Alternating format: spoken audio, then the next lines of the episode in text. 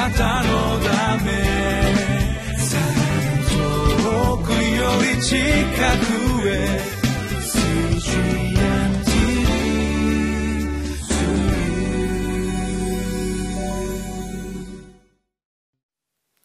皆さんこんにちは。4月25日木曜日リビングライフの時間です。私は日本キリスト教団深沢教会牧師の斉藤敦と申します。本日も御言葉の恵みを共に味わってまいりましょう。本日のテーマは行いのない信仰は死んだ信仰です。聖書の言葉は新約聖書ヤコブの手紙2章の14節から26節です。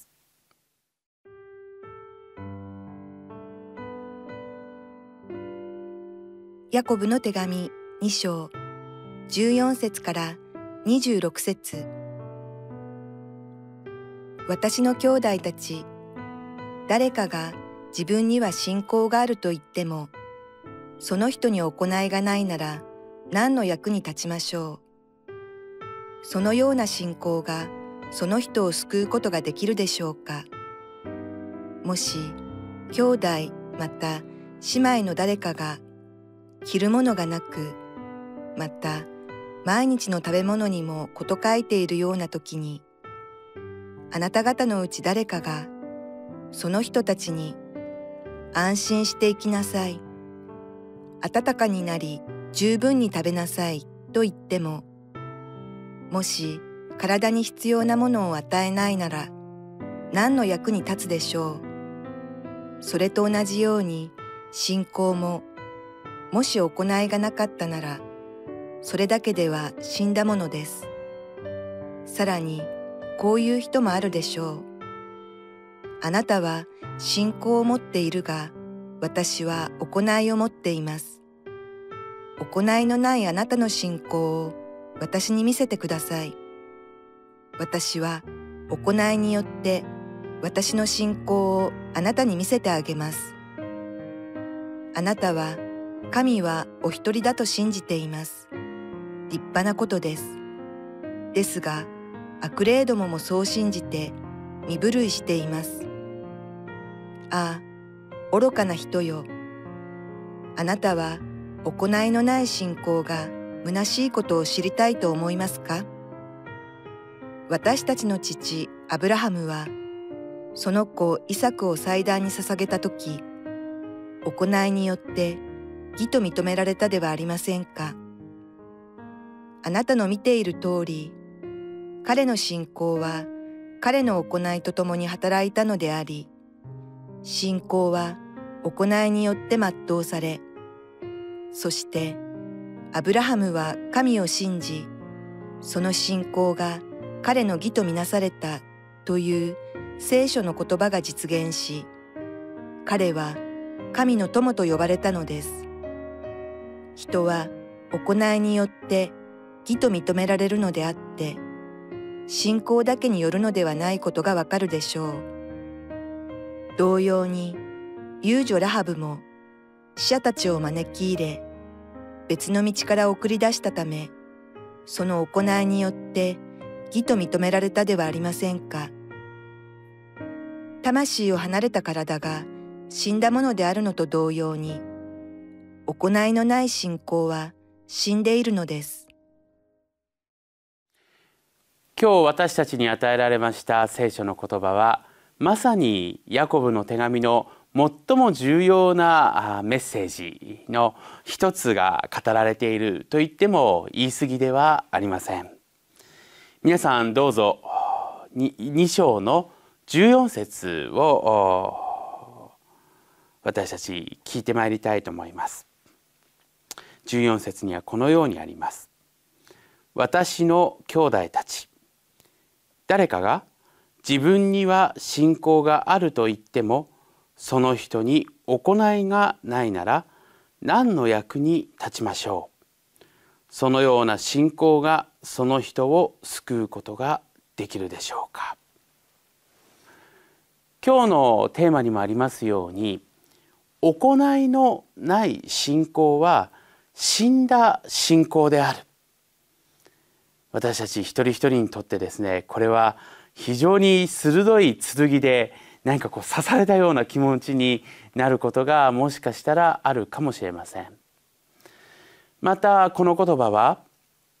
いわゆる私たちは主を信じる信仰により私たちは義とされたいわゆる信仰義人の教えにあたかも反しているかのようなそのようなイメージを私たちに与えるかもしれません。ですから私たちは今日この御言葉をいただく時にですね私たちが神様を信じる信仰というものとまた私たちが信仰者として生きる時にその行いというものがどのような関係にあるのかということを私たちはきちんと認識をしておく必要があるわけです。私たちはこのことにおいて間違った理解をすると神様が私たち一人一人に対して何を求めているかということについて、思い違いをしてしまうということになるのです。ですから私たちは今日この信仰と行いというものの関係性について、え一緒に考えていきたいと思うんですね。これは私がかつて経験したことなのですけれどもあるクリスチャンの方からこういうことを言われましたそれはどういうことかというとクリスチャンというのはもう信じた時点で神様によって義とされているわけだから泥棒をしようが殺人をしようがそれは神様に許されているということですよねと聞かれたんです。皆さんもしそういう質問を尋ねられたらですね皆さんどう答えるでしょうか？それはもう私たち、えー、神様を信じて告白して、えー、バプテスマを受けてそして神様によって義とされたんだからその後何をやっても許されると答えられるでしょうか？私は絶対に答えられません実際にですねキリスト教の中ではそういう教えを実際教えている団体があるということをご存知の方もいらっしゃるかもしれません。それは韓国国内においてはまあ異端としてですね非常に危険な宗教として知られているわけです。まあ、私もですね、えー、神様によって実際救われたものとしてこうしてえー、確信を持って生きているわけですけどもだからといって悪いことをして許されるなんていうことはないわけです。私たちがこの主イエス・キリストが私たちのために十字架にかかりそして死んでくださりそして復活されたという出来事は私たち一人一人の罪をあがなうためにそうされたんだっていうことなんです。しかしですねじゃあ私たちは本当に罪許されたものとして生きながらもじゃあ罪が全くなくなったかというとそんなことはないわけです。やはり私たちは御国が来る時までですねやっぱりこう自分の罪と向き合いながら生きなければならないそういう存在なのです。私たちは神様から離れた結果罪を負ってしまったそういう存在なんです。だから私たちがこの自分の心や体を支配しこびれついている罪と戦うためにはやっぱり神様と共に歩むしかないわけなんですそして私たちはその神様を信じることによって神様の義をいただいたということはどういうことかっていうと神様の正しさをもって生きるものとされたということなんです。では私たちのが神様のこの義をいただいて神様の正しさによって生きるということはどうすればそれがわかるんでしょうか。信じるだけじゃダメなんです。私たちは罪人ですからどんなにボロボロな状態であったとしても神様の正しさに生きるという決意が私たち一人一人の柱に立っていることが大切なんです。それは神様が私たち一人一人をそういうふうに整えてくださるから私たちはそのように生きようという気持ちにさせられそれが行いへと導かれるのです。ですからこのヤコブ書で語られている行いのない信仰は死んだものだというのは明らかなんです。逆に信仰のない行いというものもこれは問題があるわけですけれどもでも行いない信仰というのもそれは問題なんです。行い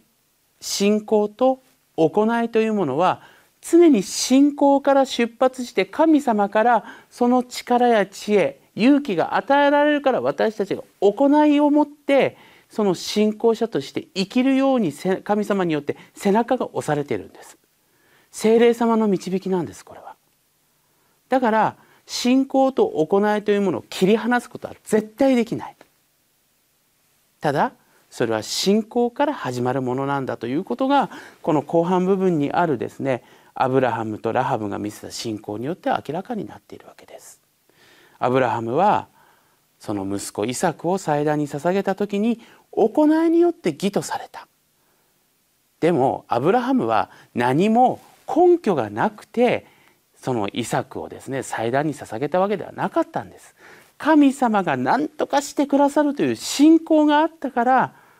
イサクを祭壇に寄せることができたんです。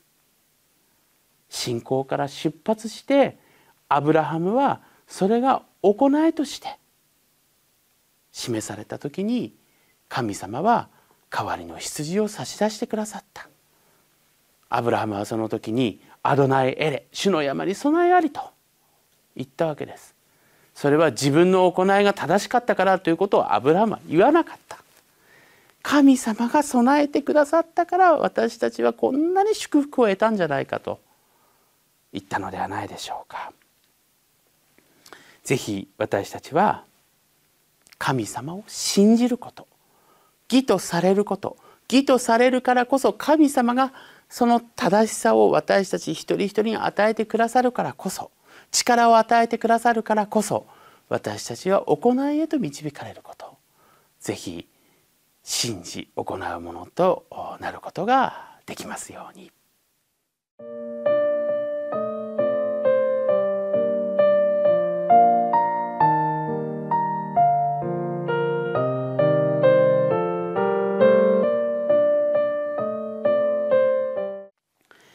信仰は私たちを何へ導きますか？もう皆さんこの御言葉を通してお分かりになられたかと思います。それは信仰は私たちを行いへ導くのです。もし私たちの心の中で神様信じてるんだけど行いができない、まあ、よくあることです。そういう時どうしたらいいんでしょうか？ぜひ神様に力をいただきましょう。神様に正直に打ち明けましょう。私は神様に対して信仰のない自分自身であることをぜひ告白しましょう。神様はそんなことで私たちに罰を下されたり怒ったりなさる方ではありません。私たちがそのようなチャレンジを強いられた時でも神様は私たち一人一人に力を与えてくださるのです。それを乗り越えるだけの知恵を与えてくださいます。勇気を与えてくださいます。で私たちはその行いに導かれた時にそしてその行いを通して私たちが喜びに満たされた時に神様は私たち一人一人を喜んでくださる。こうして私たちの信仰が強められていく。このサイクルがですね私たちの喜びとなりますように共に祈りを捧げいたしましょう。お祈りいたします。私たちに力を与えてくださる主よ。私たちはあなたを信じます。